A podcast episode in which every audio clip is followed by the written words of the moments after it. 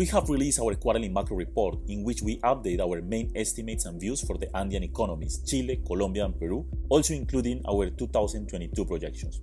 The Chilean economy contracted 6% in 2020, in line with our long held estimate.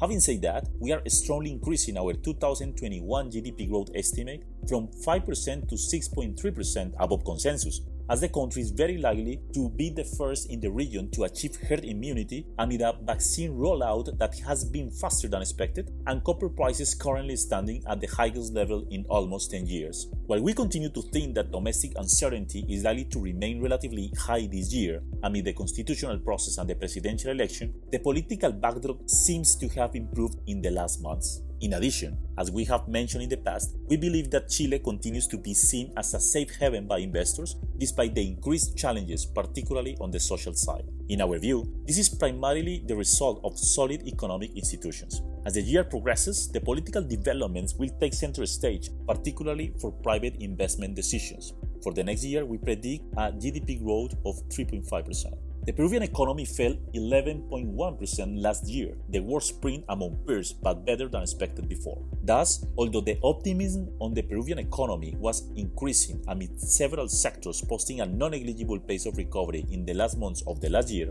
the new stringent restrictions to handle the second wave of COVID and the expectations of increasing political noise as the general elections get closer lead us to maintain our 2021 GDP growth projection at 9%, but introducing a downward bias, which compares to an upside bias previously. In fact, we highlight that it's still too early to say about who will reach the runoff in the presidential election, as polls don't show a clear trend yet. We see an economic growth of 4% next year in our base case. We maintain our long held 2021 GDP growth estimate of 4.8% for Colombia, recognizing downside risks in the short term amid a slow vaccine rollout, but upside risks in the medium term as this process gains traction the external backdrop fosters exports, and the higher than expected oil prices start to have a positive effect on activity and fiscal accounts.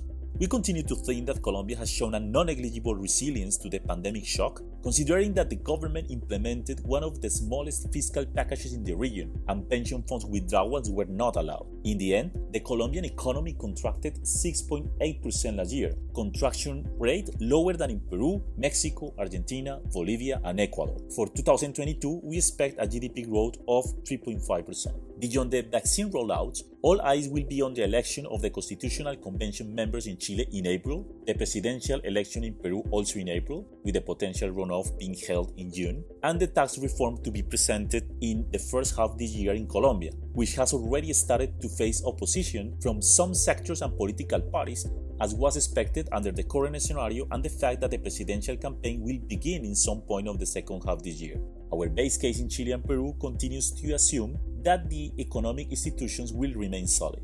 On the inflation front, we believe that some additional upside pressures will continue to be seen in Chile and Peru in the next months, mainly due to temporary factors, namely volatile components and a low statistical base. But the large gaps in the economy should prevail in the medium term, so we expect inflation to close this year near the midpoint of the central bank's target ranges. We see inflation at 3.3% in Chile and 2.2% in Peru. On its part, inflation in Colombia is likely to continue descending until March, converging thereafter to 2.5% by December. Under this scenario, we expect the three central banks to remain on hold at current levels during the remainder of the year. Chile at 0.5%, Colombia at 1.75%, and Peru at 0.25%.